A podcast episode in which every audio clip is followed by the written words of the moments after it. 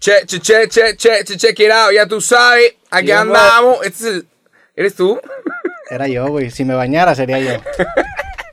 Cosas. ¿Qué habido, gente? ¿Cómo están? Bienvenidos de regreso a su podcast favorito, Cosas. Estoy con Jacobo Wong, como cada sábado. ¿Cómo estás, güey? Excelente, ¿y tú? También muy bien, feliz. Seguramente tú... Ajá. Muy feliz. ¿Cómo güey. te está yendo? Por fin. Sí, güey. Maldita sea. ¿Cuánto tiempo estuviste trabajando en esto? Como dos años. Realmente fueron dos años de, de sacar el nuevo libro El Arte de Pa- Perder. Ajá, para los que no saben qué es lo que acaba de suceder. Digo, la, estás la tan feliz. la gente que nos está escuchando ya se flotó nuestros anuncios de, de que, Ah, que ahora salen en Spotify y en Apple Podcast. Ok. Ya, ya se lo, entonces ya supongo que ya saben, pero bueno, ya saqué mi nuevo libro, el tercer libro, El Arte de Perder. Después de tres años de haber sacado el creativo y de no sé cuántos podcasts estando como diciendo en mi nuevo Ah, libro. nuevo estoy libro, estoy tardando un mucho. Sí, la neta, o se conía tanto que me Sí. puse la vara muy alta, ojalá que les guste el chile, yo estoy muy orgulloso y, Claro. y de verdad es un trabajo que si no estoy orgulloso no lo sacaría y también por eso lo, lo estuve pateando al final.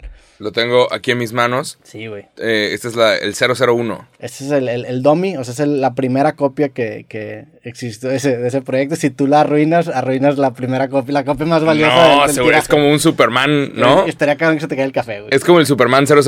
Sí. De que puede llegar a valer un chingo. A huevo, el Domi. Sí, ese libro todavía tiene un- unos errorcitos y unas páginas cambiaron, pero ese es el libro. ¿Cuántas páginas son? 212.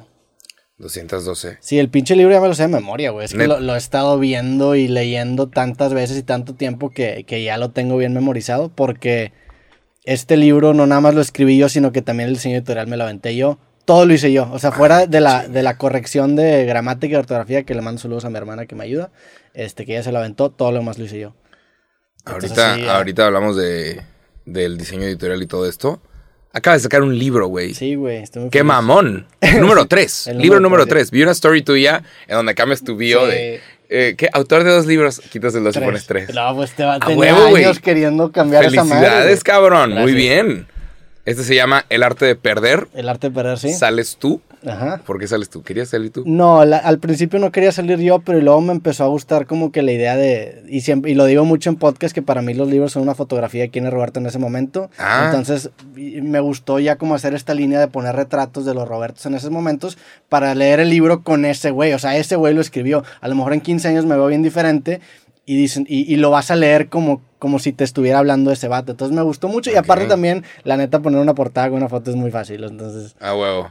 Y tiene una, algo en japonés. Sí, es un kanji. El, el libro es un. ¿Qué dice? eh, se- significa perdedor. El, el kanji es un. me- digo, el- el- la inspiración editorial del libro es eh, mucho de los, que ya lo he dicho, de los admins de los 70s, de los libros que. de los marqueteros de los 70s. Y también por el título es un guiño al, al- a este libro de, del el arte de la guerra, de, que es un libro muy famoso y también Ok. se llama La guerra del arte. Entonces, como que le quise hacer un, un guiño. Y, y tiene, tiene como un diseño muy de... Es como un libro, haz de cuenta, de artes marciales, tipo el, el estos libros de Aikido, que son como estas artes marciales medio, medio raros, que tienen como una mística. Quise, quise agarrar un poquito ese estilo.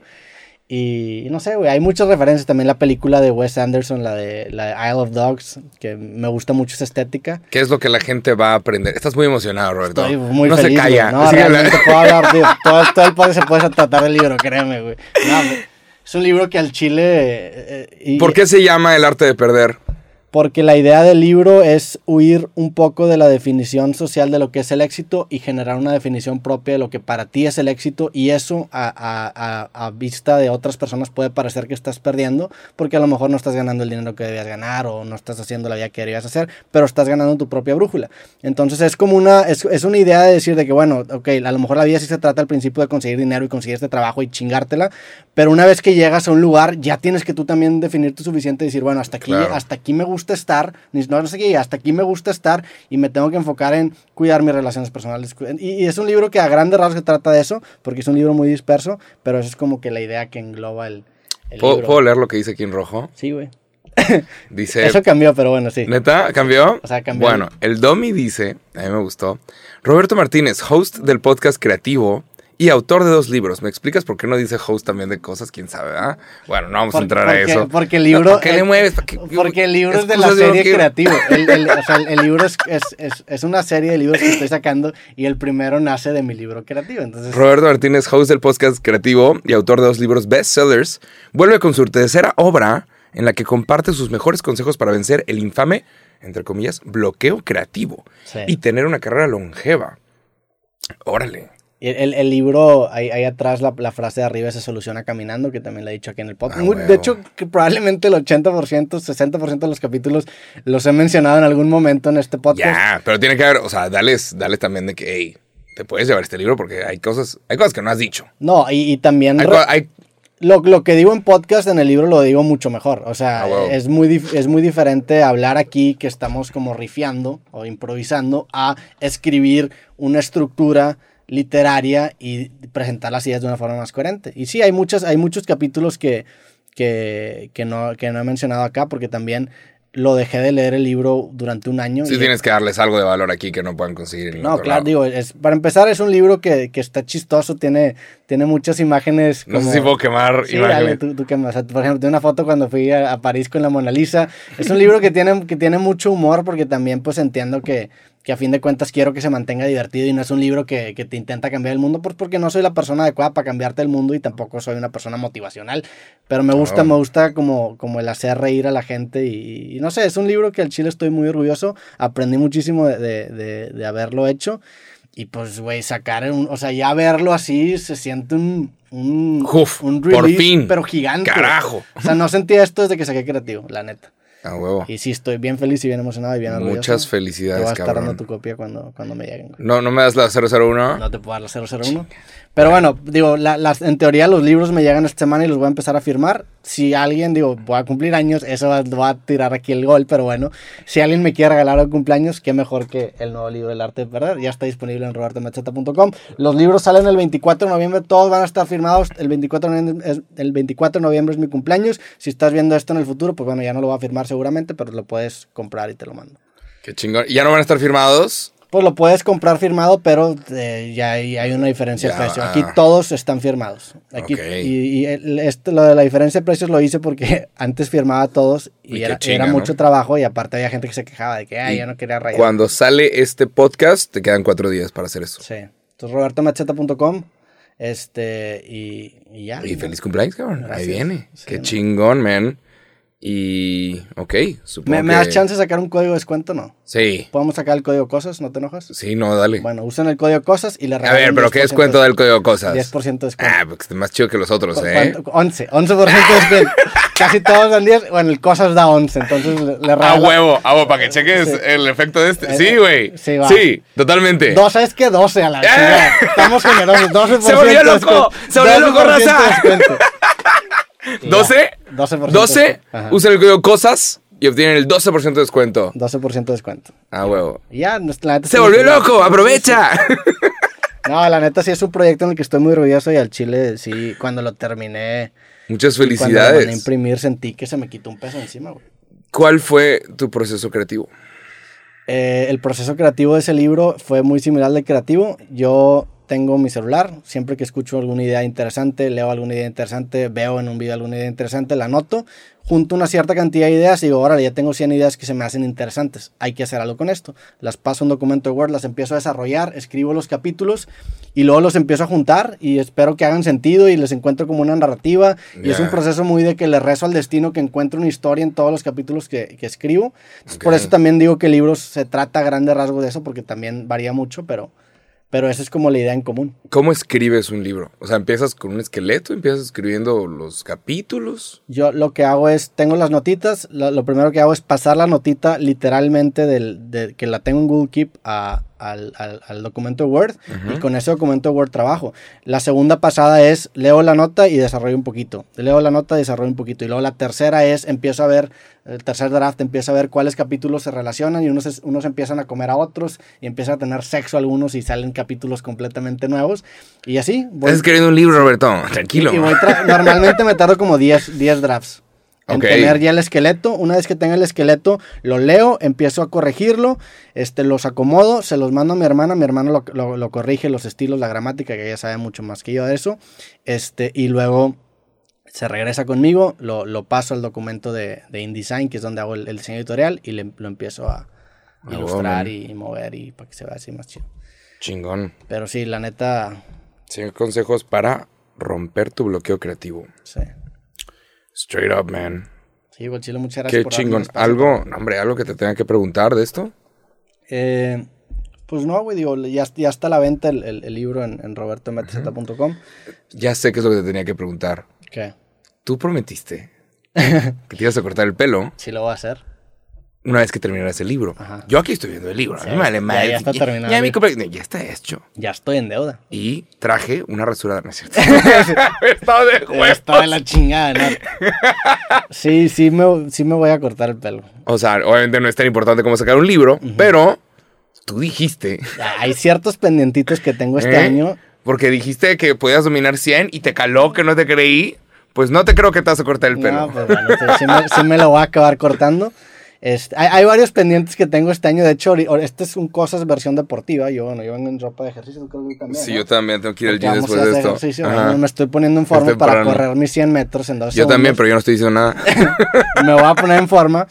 Y, y también, sí, es un, tengo varios pendientitos que quiero acabar este año. Ojalá que lo del pelo también se arme próximamente. ¿Cómo que ojalá? Tú lo me- prometiste, sí, Roberto. pero ya me no vayas a fallar. No vayas a fallar, culero. Este sí no estoy tan No, segura eh. como los dominados. No, la neta. ah, chinga. Sea, va a salir el kit diciendo, es que no estoy seguro, güey, la neta. Tienes 10 días. Si No, entramos a diciembre, No, no, si van, vamos a voy a entrar venir con diciembre. 50 cabrones y te vamos a agarrar. No, sí, sí, sí vamos a entrar a diciembre con el pelo largo. O sea, ¿Cómo, güey? Y a ver, achis. ay, déjame cumplir La años. gente está comentando cosas, ¿eh? La gente está de pelo que. raro. Maldito. Maldito Roberto, cumple tu palabra. No, sí, sí lo voy a hacer. Pero. ya, chao. Chao, se ¿por puede rapado mejor. ¿Por, qué tan no, ni el No. pelo rápido? ¿Por qué tan- ah, me llegó un meme de un Roberto Pelón que, que tú lo usaste una vez en un clip. Ese es un meme que me ha llegado mucho. Se viene Roberto Pelón. Que decía, cuando acabe el libro, ¿sí? No, la neta no me voy a rapar, me voy a cortar el pelo nada más. ya. Pero sí, Tengo buenos peluqueros, tengo buenos compas peluqueros. sí. Que pueden hacer magia. Tengo Que me han dicho, güey, dile, yo quiero. Hay, hay mucha gente, es- hay mucha gente que se me acerca y lo aprecio a intentar arreglar mi imagen. Pero está, está como un poco grosero, ¿no? Creo que no hay forma bonita. Ajá. Pero ¿cómo te lo dicen? Pues, eh, Soy asesor de imagen, ¿no? hay, hay- Así. hay unos que me los dicen mejor que otras personas, pero pues es algo, es, es algo muy, como que es algo que si no lo pides, que está raro. que Es como un insulto, ¿no? Soy asesor de imagen. Sí, no, o sea, pero a veces te lo dicen bien directo y como que ves, por ejemplo, yo no, no tengo los mejores dientes del mundo. Ahorita volvemos a este, a este tema, pero hay una cosa que hacen que se puso como de moda, que era como ponerte unas como postizos arriba de tus dientes. Como que te lijan los dientes Sí. y te ponen unos que se ven súper blancos. Bad Bunny se puso esos, que son como unas carillas. Sí, sí los he visto. Hay varias gente que ha ido creativo que veo que tiene esos. Y el vato dijo, o sea, Bad Bunny dijo, no lo hagan. Sí. Error, o sea, quédate con tus dientes, no te va a gustar esto y no, no está bien. Sí. O sea, que el güey, el güey obviamente sonríe y está dientes blancos perfectos siempre, pero Bad Bunny se arrepiente de haberse puesto esas cosas porque ya no puedes volver a tus dientes originales. Y le duelen. No, no sé si le duelen, pero ya no puedes volver a tus dientes originales porque te, pues- te los lijaron, o sea, se per- tu hueso natural se, lo, te lo chingaron para ponerte estas... Pero para que Cosas. quisieras volver a tus dientes originales. Supongo que has de extrañar como tu sonrisa, como eras... no ¿Tú sé. crees? Sí, ¿no? Yo creo que si cambio Es como- sonrisa no le extrañaría, güey. O sea, creo que no te puedes arrepentir si Pues no... es como si, si vas, si te rompes un brazo y vas al, al hospital, te lo arreglan de que puta, extraño mi brazo roto, güey. No así, pero por ejemplo, si te cambias algo cosmético, Ya, ¿sabes? O sea, si te pones la nariz, sí, ya no puedes volver a la nariz de antes. No se puede. sí, no se puede. Entonces, te- si- o sea, existe la posibilidad de que te arrepientas. Y ya no puedes volver nunca más.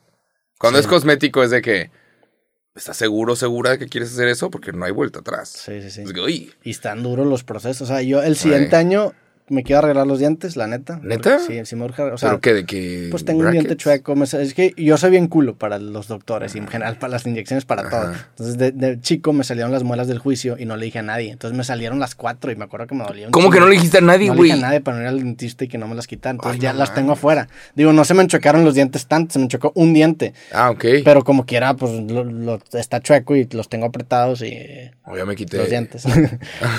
pero pero la, la, la raza que es experta en albur. Pero, no, a mí yo sí me los quité. A mí se me empezaron a doler mucho. y la nariz salieron. también me quiero operar. Tengo el tabique desviado. Ah, y ya, de un lado sí no te la sí te la recomiendo, Sí. ¿eh?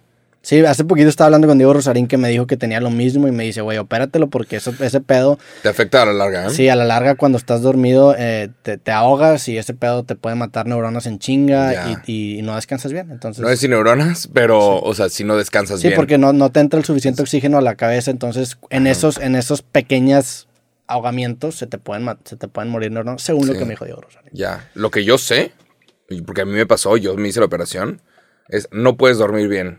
Como no puedes dormir bien, no, estás cansado el día siguiente. Sí. Entonces, como estás cansado, tienes que comer más para tener la energía para estar andando. Y la gente que tiene el tabique desviado usualmente también sufre de cosas como obesidad o así porque no están descansando. Sí. Y no saben por qué, nada más tienen más hambre, pero es porque tienen que estar despiertos y vivos durante el día. Sí, también hay, Entonces- hay, hay, hay- no, no está tan bien respirar por la boca. Hay- hace poquito vi un podcast de Joe Rogan que, que entrevistaba a un güey que tiene un libro que se llama Mouth Breathers. El libro no lo he leído, pero hablaban de esto, de los de, De los que de lo, de lo mal que te hacía respirar por la boca por tener eh, Ah. la nariz bloqueada. Entonces, es lo que quiero hacer. El siguiente año va a ser más estético. Sí. Entonces, voy a ser como el calamardo guapo. No, hombre, la del tabique desviado me, sí voy a- me voy a cortar No, el pelo. La del tabique me voy a desviado. rasurar. La del me tabique desviado no te cambia la nariz, ¿eh? Pero hay gente que, que se hace la operación del tabique desviado. Y aprovecha. Y de repente. La, la nariz de- del Grinch, que tienen la, la puntita así redondita. Sí, sí, sí. Se vale cada quien. O ¿no? sea, ajá, yo hice la del tabique desviado y cero se cambió, cero cambia todo. Sí. Pero. Eh, pues en una de esas, el, Este siguiente, el cabrón. siguiente año hasta... Pues, pues aproveché. Así la tenía siempre. La nariz, la neta, ah, impacta un chingo tu cara. O sea, no parece, Sí. pero te cambia completamente la cara. Sí. Sí, y mi, la neta No tengo la mejor nariz, no me gusta tanto mi nariz, pero, pero si me la cambio siento que sí, ahí sí voy a extrañar mi nariz de antes. Sí. Es, es, es normal, es una nariz normal. Pues sí, es una Está nariz bien. regular. O sea, funciona, hace el trabajo, ¿no? Si estuviera en FIFA no escogería mi nariz, pero... Neta. Bueno, la neta ni siquiera sé cómo tengo la nariz. Sí, es una nariz, funciona. Sí, Está- Ajá, funciona. Jala. ¿Cuál es el pedo? sí, Está todo bien. pero sí, güey. Pero bueno, acaba de sacar un libro, se llama El arte de perder, ya está disponible en robertomartinez.com, RobertoMacheta.com, sí. robertomtz.com. Sí, Sick, man. sí, sí. Qué chingón. ¿Y es edición limitada? ¿Se van a acabar? Ojalá que no. Ojalá que no se acaben. Imprimí un chingo. O sea, siempre sí, sí. Sí, no, yo, yo, yo, yo no soy de. A mí no. eh, En el, el primer libro, El México Lindo y Querido Diario, había impreso 2000 y se me acabaron en chinga. Este, y, y, y tuve como dos meses sin, sin tener libros y fue una pesadilla porque sentí que se fue todo el momentum de- del Claro. lanzamiento de mi libro. Y Eso se llama... ahora sí nos cubrimos y no creo que no. Si se nos acaba, no mames, digo, qué bueno que se me acabe. Si se me acaba el chile, me voy a. A la chingada. de la a vida. la chingada. Pero no, no se van a acabar. Se llama, si se te acaba el producto, si vendes productos y se te acaban y tienes más clientes, eso se llama shortage. Sí, Es una cosa que te Escasez. Sí. sí. Y, y, o sea, sí, pero si tienes productos y los clientes no se acaban tu producto, eso se llama surplus, que tienes más producto que clientes. Es un problema que tiene HM en este momento. HM tiene un surplus de mil millones de dólares en ropa Sí. que nadie compró. Y, y la idea es, la ciencia de esto es buscar El no balance. tener shortage ni surplus, estar como, o sea, pedir 150 porque sabes que hay 150 clientes de este producto. Digo, en e-commerce la idea es tener dos meses de, de, de stock, Claro, de, de- estar listo, de ¿no? inventario. Este, porque dos meses te da el suficiente colchón para tener. Entonces yo, yo pedí libros para que después de Navidad tenga yo dos meses todavía de perdido de, de, de libros este, de todos, porque pedí Sí, de mis tres libros. Y, y sí, ¿Que va a venir firmado?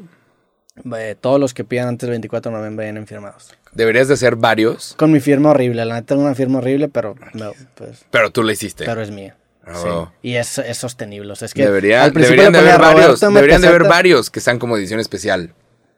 De que, ¿sabes? Sí. Uno, o sea, varios que hagas con una pluma mamona y que sea una firma estúpida, de que todo tu nombre bien hecho. sí. Te deseo un excelente día. Pues la, Muchísimas siguiente, la gracias. siguiente Puy. semana me puedo traer unos 5 y firmas tú también unos 5. Sí, uy. Eso estaría chido.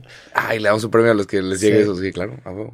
Nada que le llega un güey que dice, pinche Jacobo, yo no quería salir. Ah, me de Jacobo, Es- es- eso me pasaba Puedes con- hacer, puedes hacer como, ¿sabes qué puedes Eh, hacer? pero que eso me pasaba con el libro y yo neta no lo entendía. O sea, había gente que yo antes como firmaba todos, se los mandaba firmados y se quejaban de que estaba firmado. Y yo que, ¿cómo, güey? Estás comprando un libro con, con mi foto, güey. Con la firma del autor. Ajá. Y no, me ¿Y por qué se quejaban? Porque, no sé, que pues, viene con un rayadero. Ah. Es un 27, me decían. Put, Sí. 27 porque es una R. Es que es una R y una M. Sí. Ah, ¿y tu M parece un 7? Mi R parece un 7. O sea, nada más pongo el contornito de la R. No, tu R es un 2. Perdón, sí, un 2. Y la M parece un 7, tienes razón. Ok. Órale. Sí. ¿Sabes qué podrías hacer? Poner un golden ticket en 100, como Willy Wonka, y esas Un- 100 un- personas... Una sticker de creativo dorada. Y esas 100 chido. personas están invitadas a una carne asada. No, o güey. no quiero hacer- invitar gente a una carne asada. O Esa es una muy buena idea, lo del sticker dorado. Esto pasa mucho con... eh, lo están haciendo varias personas, un NFT. Puedes armar un NFT del libro, el cual tú compras y el NFT te da acceso a una vez al año ir a una plática tuya privada. Y nada más hay 100 personas. Y los tickets pueden empezar a subir de valor. De que cada persona puede de repente vender el ticket por más dinero porque tienes acceso a ciertas cosas. Sea, al- estaría chido hacer un NFT de una foto, de la, de la foto del libro. Y luego hacer un NFT, Pero que el NFT tenga un valor en el mundo real. sí. de que los 100 dueños del NFT tienen acceso a, es un boleto a X o Y. Sí, hay- hace poquito, no me acuerdo, había como que dos celebridades que, que no, no y segu- seguramente era Seth Rogen y eh, alguien de esa raza, y creo que Mac- Macaulay Culkin, algo así, era- creo que eran esos dos. Y, y er- era, el, creo que Seth Rogen tenía una foto, te- tenía una camiseta con Macaulay Ah. Culkin, ahora le tomó una foto y Macaulay Culkin salió con, en su camiseta salía la foto, o sea, hacer como un pinche wormhole de, de NFTs, o sea, el NFT del libro y luego el, el- el- un NFT de una foto De mía con el libro. NFT. y te vas así ciclando la ver hasta donde llega, güey. Ese, Sí, a tipo, ese tipo de campañas también interesantes. Hay una cuenta de Instagram este, que me topé hace rato también que se trataba de cambiar cosas. No sé si tú me lo mencionaste, no esas lo estoy sacando de ti, güey. Pero no me acuerdo dónde lo, dónde lo, lo encontré. ¿Verdad de cambiar cosas? Pero er- era una cuenta de Instagram que dice, bueno, voy a empezar con un clip y mi idea es terminar con una casa. Entonces tiene Ah, ¿sí? un clip y sube una foto y luego lo va cambiando por algo más y más y más hasta que escala. Sí. Está bien cabrón eso, es una gran idea. Sí, ir, ir cambiando cosas. ¿Sí? ¿Cómo se llama? Tú me dijiste eso, ¿no? Sí, sí, sí. Y que fue al final a, a- Consiguió una casa. Y fue al final a... No, pero creo que lo había cambiado por un carro y fue por el carro, algo así, ¿no? Un pedazo así. Ajá. Sí. Sí, hay varias cuentas. eh, hubo varias cuentas en TikTok que intentaron hacer eso también. De cambiar un, un clip y cambiarlo por una pluma, y luego cambiarlo por Sí. un papel, y luego cambiarlo por no sé qué. Y, y, eh, alguien llegó a tener una casa por seis meses, o sea, free- renta gratis por seis meses. A Y- raíz de un clip. Ajá, e intentó cambiarla por, por una casa. Los clips Creo hacen que llegues lejos. O sea, los clips tanto físicos como en video. Pero bueno, ahora eres un autor de tres libros. Sí. ¿Qué pasa si vendes un chingo? ¿Alguien te da un premio? No, no, no, Fuck. no me dan premios porque... ¿No hay un fondo de cultura, de arte, de literatura o algo así que te puedan dar un varo? Por Sí, promover pero- la lectura a una audiencia muy grande. Lo, lo- neta, los premios, a como yo tengo entendido, a los autores se los dan las editoriales y a los artistas se los dan las disqueras. Entonces yo como soy independiente, yo tendría que hacer un premio a mí mismo. Sí. Me va a dar un premio a mí mismo. Roberto se va a premiar por... Ajá, lo imprimimos ahí. Un trofeo de en una tienda de trofeos y te damos un güey jugando básquet. Sí, sí, sí. Es, es que sí, sí está raro por- porque la- los dos libros pasados fueron bestsellers, pero pues no tengo nada que... Ajá, que, lo avale. Ajá, como, Hay tiendas. Como esta plaquita de YouTube. Claro, la plaquita de YouTube es Ajá. una locura. Hay tiendas que venden trofeos. Sí, Igual y te podemos conseguir, luego hacemos cooperacha. Un trofeo así, de, de un deporte que nada que ver. ya. Un taekwondo. Curling, sí. Un, un trofeo de un güey jugando taekwondo y que diga felicidades por sacar tu libro, Roberto Martínez. Sí, estaría No chido. tiene nada que ver con nada. Sí, no, no, no, no, reci- no he recibido premios por mis libros. Una, al, al primero al México Lindo, una vez lo nominaron a un premio de diseño, pero el diseño no le siguió, entonces no, no era mi premio realmente, Fuck. era la diseñadora. Ok. ¿Y cómo es el proceso de escribir un libro? O sea, ¿lo escribes en un Word? No, güey, yo uso Google Docs. Y luego, ¿cómo lo tienes que pasar hoja por hoja? O sea, ¿cómo haces que llegue a una hoja y decir, bueno, tengo que poner ahora aquí una foto? O sea, ¿es un archivo enorme? Es, es un, eh, bueno, eh, eh, una vez que el- en Word es el puro texto, o sea, el puro texto está en Word. Claro. Una vez que ya tengo el texto corregido y ya es un texto final, entre comillas, porque cambia un poquito, lo meto a InDesign, que InDesign es, un, es como Photoshop, eh, Premiere, o sea, es un software de Adobe que es para específicamente para hacer libros. Entonces en InDesign ya tienes ahora sí las, los spreads, que son las dos páginas, y ahí lo diseñas. Y, y, pues el, el- todo eso, todos los, los, los diseños que tú ves, pues se me van ocurriendo en el momento. Y me gustó, agarré mucho, con, para no meterme en pedos de copyright con, con imágenes, agarré mucho manos y puños y, y objetos que, que no tengan copyright.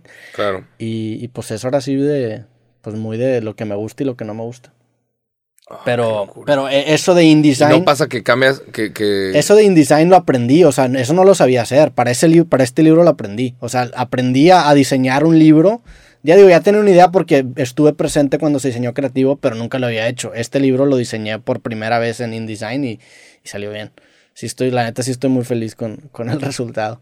A huevo. ¿Y no te pasa que le das espacio a algo y se te jode todo el libro? ¿O no? ¿O no hace eso No, en porque, design? porque InDesign eh, cada página es, un, es un- una caja de texto, entonces no te puedes joder más que esa página. Porque hay varias... ¡Ah!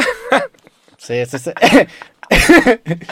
ese, güey, esa es, ¡Roberto una, joven! esa es una foto que me encontré porque antes tenía... Antes de Creativo tenía un podcast que se llamaba Robcast, que saqué cinco episodios y este es uno de esos episodios, sí. A huevo. Roberto, chico. Hay, hay varios Robertos por ahí, este de...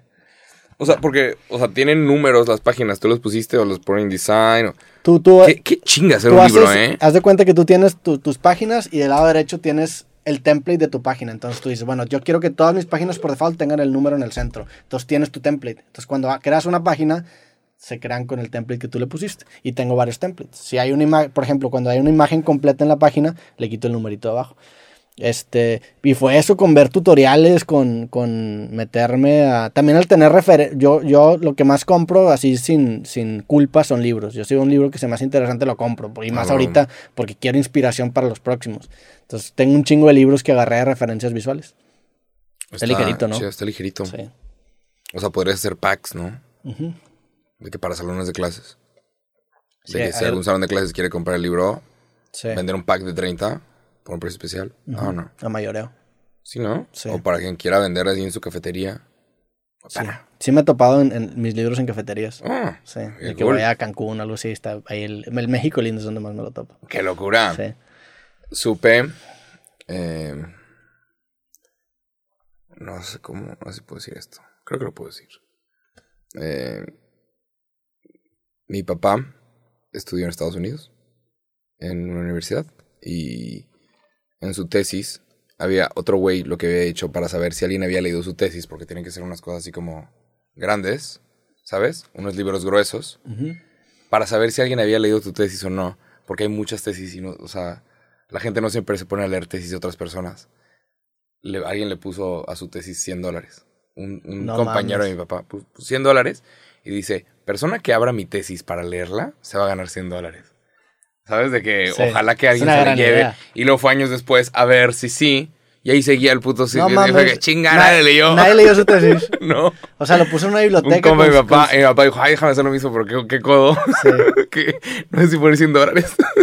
Eh, Está bien cabrón esos, hacks eh, creativos para, para comprobar algo, por Pero ejemplo. podrías premiar a ciertas personas de que ves tu libro por ahí Sí. y le pones de que en 20 pesos, de que para el siguiente que lo agarre. Eh, Eso pasaba, John Green, este, cuando empezó, o sea, cuando la comunidad de Blog Brothers era chiquito, pues él era un autor. Y, y él, él lo que hacía era que le decía a la gente que compraba sus libros que fuera a librerías tipo Barnes Noble y que en sus libros escribiera un mensaje y se los pusiera para los güeyes que, que eran parte de la comunidad que se llaman Nerd Fighters. Y yo tengo ahí mensajes porque yo, yo iba también a, la- a las librerías y de repente abrías los libros de John Green y te topabas con un mensajito y ahí los tengo, o sea, los mensajitos ahí los tengo en mi, en mi cuarto. Tengo como dos o tres y, y- y si sacas uno tú pones uno. Entonces yo les ponía que "Eh, saludos de México y ahí ponía mi, mensaje- mi mensajito. Ah, Eso estaba bien original. Y también este güey tiene un libro que se llama Paper Towns. Que Paper Towns. Una eh, película, ¿no? Sí, lo hicieron película. Pero lo, lo que esto hacía era.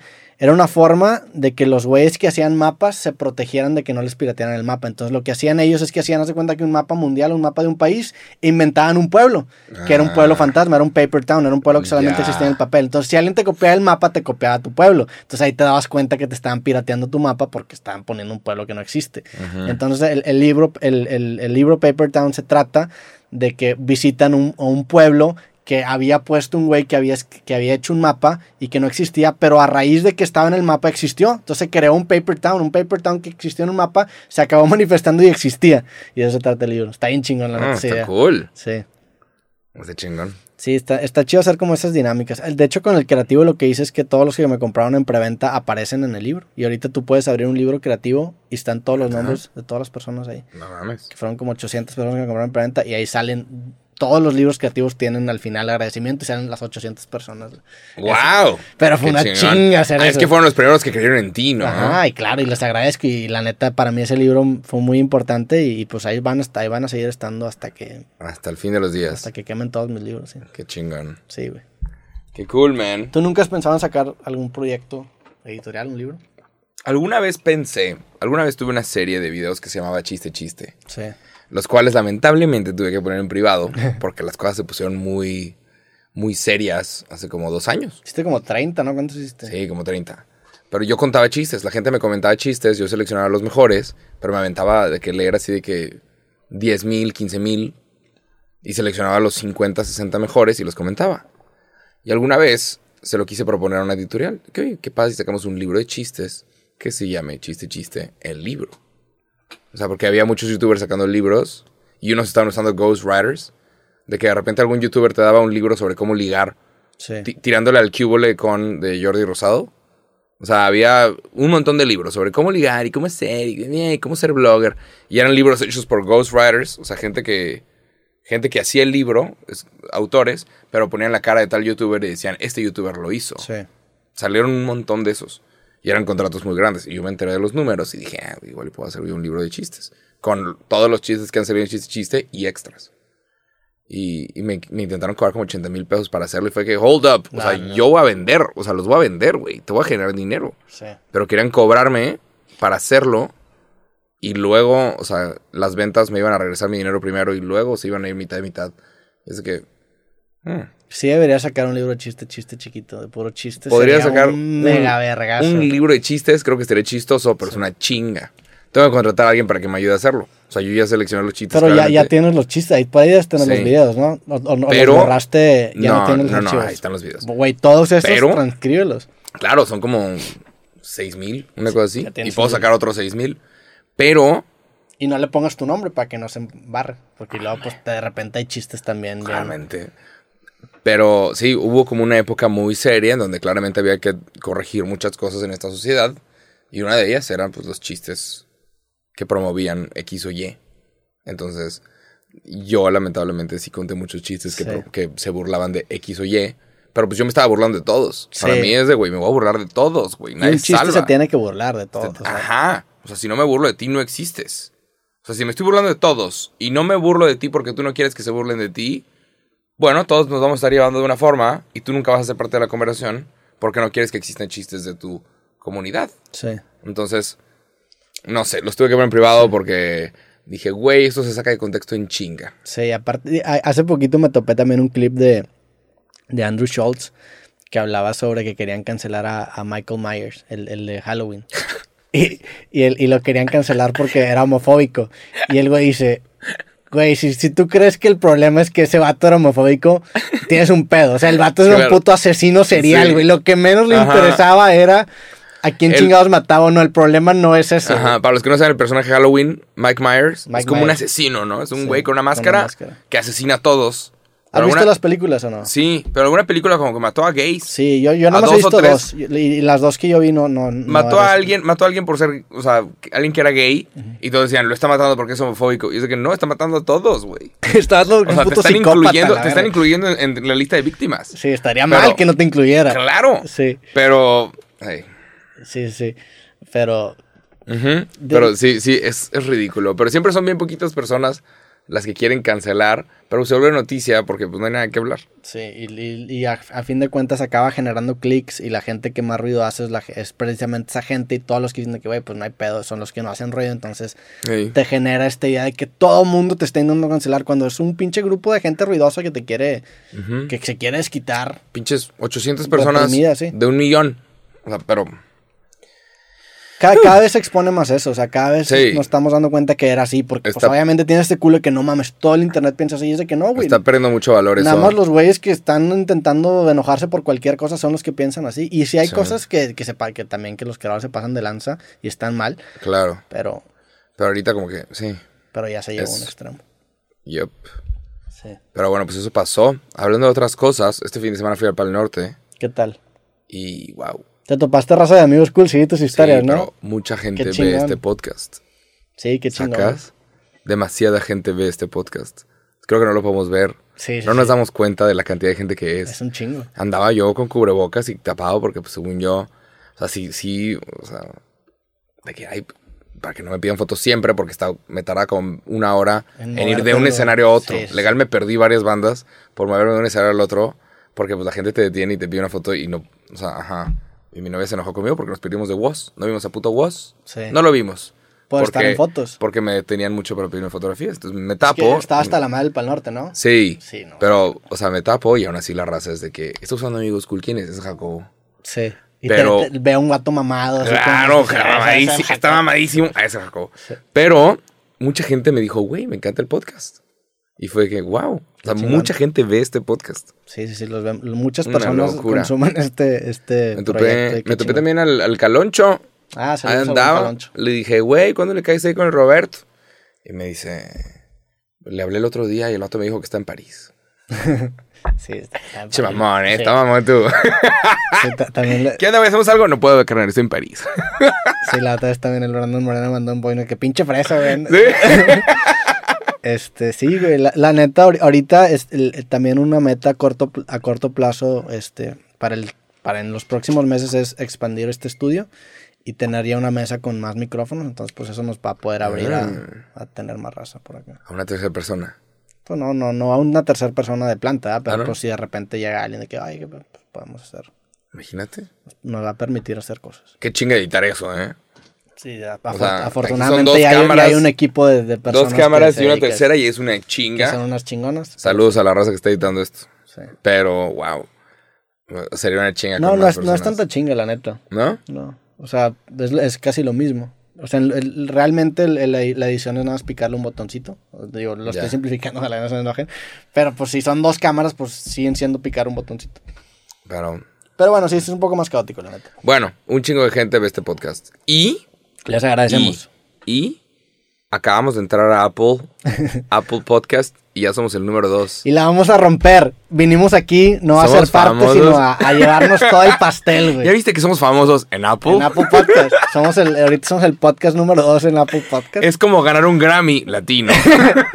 No, no de méritos Apple Podcast. Las, las opiniones de Jacobo no representan las opiniones de Roberto Martínez. No quiero que mi podcast, cosas ni creativos, se vean involucrados o perjudicados por los comentarios que acaba de hacer Jacobo. no, un Grammy latino está chido. Sí. Somos famosos en Apple.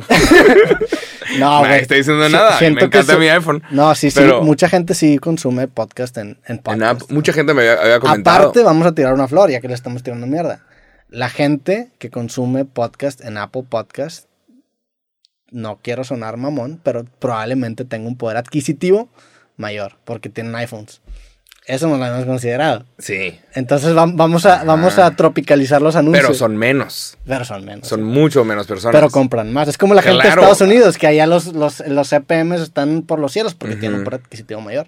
Sí. Un ad en, en Apple Podcast, pues, Ajá. no sé, la neta estoy agarrando el culo, a lo mejor no. Claro. No, sí, Pero tiene sentido, Sí. Yo uso Spotify, significa que estás diciendo que soy pobre. yo también. Yo, yo uso la neta, yo uso Spotify en la mayoría de las veces, ¿sí? A mí me encanta Spotify. Y no es, eh, lo lamento mucho Apple. O sea, lo intenté. Intenté estar en Apple Music. Pero Spotify te recomienda rolas que nadie más te recomienda. O sea, me han recomendado bandas con 10.000 oyentes mensuales. Y está de... O sea, desde que, wow, gracias por recomendarme esto. Yo, yo eh, ahorita uso Spotify mucho más para escuchar todo, pero yo los primeros podcasts que escuché los escuchaba en Apple Podcasts. Yo me acuerdo que cuando escuchaba el, el What the Fuck podcast con Mark Maron era en, en podcast. Pero luego como que se empezaban a descargar los capítulos solos y luego desinstalé la aplicación porque Ya. se llenaba mi celular. Ajá. Y ahora con el nuevo ya no pasa eso, entonces... Pues ahí estamos presentes, gracias, agradecemos también gracias Spotify que por ahí también estamos en los tops. Claro. estamos. No estamos en dos, pero, pero pues ahí andamos también. Es que, es que Spotify YouTube está sacando sus propios podcasts también. Sí. Spotify Studios, como que sacan sus propias cosas. Entonces, obviamente están intentando Promocionar más ellos. que sean ellos los que hacen el contenido que aparece en Spotify. No, pero pues el podcast uno en Spotify debe ser La Cotorrisa o Leyendas Legendarias. Sí, Que no es- son- es- son no esos son de- dos, son esos dos, pero están haciendo ellos muchos podcasts de ellos originales. Y Sí. es que tienen presupuesto, hay presupuesto para esas cosas. Sí, sí. Y uno aquí haciéndolo gratis. No estamos siendo gratis, la neta. No, y la neta, la gente de Spotify también se ha acercado con nosotros y, y tenemos una muy Buena onda, nos regalaron esta taza. Sí, nos regalaron esa taza, una hoodie. Tenemos buena, tenemos buena relación con la gente de Spotify, gracias. Estoy tan- Y con la Apple Podcast no tenemos el gusto, pero pues también. Si nos quieren regalar un iPhone, un iPad, Sí, estaría cabrón. Un estaría iPad cool. Hay un, hay un audio de TikTok muy famoso que dice: ¿Sabes por qué no tengo mi mierda, o sea, my shit together? ¿Sabes por qué no tengo mi vida en orden? Porque no tengo un iPad.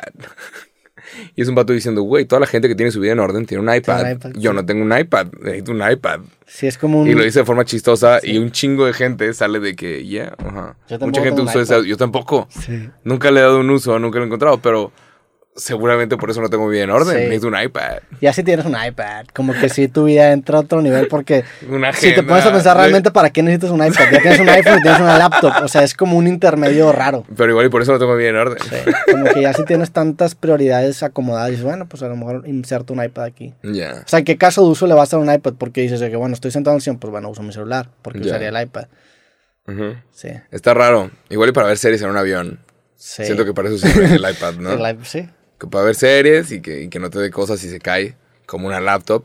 sí. Bueno, si te da cosas, se cae un iPad. Ahí. ¿Será una prueba de agua? Deben de, ¿no? No tengo idea. Deberían de. Deberían de. Pero bueno. Ah, bueno, fui al Pal Norte, conocí un chingo de gente, estuvo de huevos. Y el show más cabrón que vi en todo el Pal Norte, y esto puede que, que no todos estén de acuerdo conmigo, fue Alejandro Fernández. Sí. ¡Wow!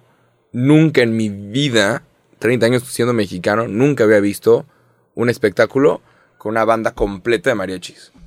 Como, como los que hacía Juan Gabriel. Y cuando se murió Juan Gabriel, me puse a ver videos de Juan Gabriel y dije, puta, lo hubiera ido, ido a ver en vivo. Porque trae toda la banda de mariachis y es una locura. Entonces, imagínate ser cualquier, una banda gringa, que son cuatro vatos, Sí. una guitarra y una pinche batería, Tame Impala y todos estos, y decir, vamos después de eso, sí. 100 mariachis y le o sea, cabrón, y el pinche Alejandro Fernández viéndose como un chingón. Estuvo increíble y creo que la gente se la pasó muy bien. O sea, nadie, nunca, eh, o sea, todo el público cantó todas las de Alejandro Fernández y no todo el público cantó todas las demás de todos los demás. O sea, no sé, nunca lo había visto en vivo, nunca había tenido Sí, el gusto. y- fue por pura suerte que apareció en el Pal Norte, porque si no, no sé si yo hubiera ido a un show de él. Pero esto hace, o sea, un show o sea, lo que quería decir era una banda completa de mariachis te hace como sentirte orgulloso de ser mexicano. Es de que Sí. sí es cierto, güey, esta cultura sí está con madre. Es lo, lo más, lo que más va a hacer que alguien se sienta orgulloso de su país. O sea, porque es. ¿Quién es el enemigo del mariachi? Nadie. O sea, el mariachi, ¿quién odia el mariachi? Nadie. está increíble, suena cabrón. Y traen a esta raza que se veía que llevan como 30 años todos tocando juntos y. Un increíble Sí. show el de Alejandro Fernández, ¿eh? No, Pues, no, el no. acto del Pal Norte. Qué chingón, la neta, no, te- no he tenido el gusto de ver un concierto de Alejandro Fernández. Pero pues. ¿Alguna vez has visto una banda completa de mariachis? De mariachis. Ajá. La banda completa de que. ¿De mariachis nada más? No. Ah, bueno, O pues. sea, un tipo. No, un show tipo Juan Gabriel o Luis Miguel. No. Bueno, Alejandro Fernández es, es eso. Este pedo. Y es que, wow. Escuchaba muy cabrón. ¿Cuánto costará para él montar todo eso? No, pues Una un la nota, ¿no? Seguramente es la persona con más staff. Sí. La persona con más eh, personas participando en un escenario. Pero. O sea, todo, todo lo que implica el, el agregar tantos músicos son un chingo de costos. Digo, pues, Alejandro Sí, Fernández. seguro, sí. Es un jefe el cabrón. Lo hizo muy cabrón. ¿Qué, más viste? ¿Fuiste los dos días? Sí, el segundo día como que empezó lloviendo, entonces estaba de como, eh. Pero ahí viene otro para el norte en unos cuatro meses. En marzo o mayo viene otro para el norte. Ahora sí, ya en su hora normal. Te, te quería preguntar, porque la, la semana pasada, no sé si lo comentamos acá, pero vi que lo comentaste en un video. ¿Qué, qué, qué opinabas? Y, y, y te quería comentar porque yo cambié mi opinión. ¿De qué? Que en YouTube quitaron los dislikes. ¿Te Sí. diste cuenta de eso? Sí. Y al principio sonaba bonito. Dices, ah, pues qué bueno, como que la gente que quiere tirar mierda ya no va a poder. Pero ahora que lo uso en el uso práctico, digo, no mames, la cagaron.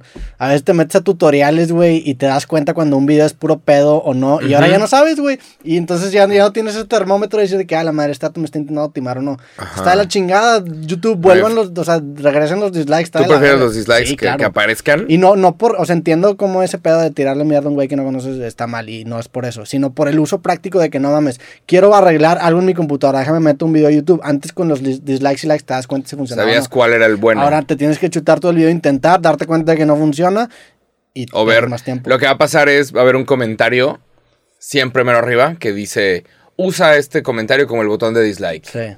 Chingos. Y va a haber raza que nada más viva de eso, porque, ¿por qué? Pues porque sepa la madre qué está haciendo con tu vida. ¿Tú qué, ¿Tú qué opinas de que hayan quitado los dislikes?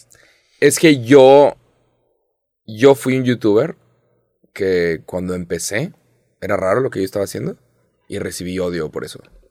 Era raro. Y mis videos eran malos. Muy malos. Pésimos. Ahorita los veo y me dan vergüenza. Pero fue una un proceso por el cual yo tuve que pasar para empezar a mejorar y aprender y, ok, y le vas agarrando la onda y terminas con un producto. Pero cuando tú empiezas a hacer videos son muy malos. Sí. Y yo recibí odio. Y si le hubiera hecho caso a la gente que me dijo, no, déjalo, que estás haciendo? No sirves. No sepa la madre en dónde estaría en este momento. Dios mío.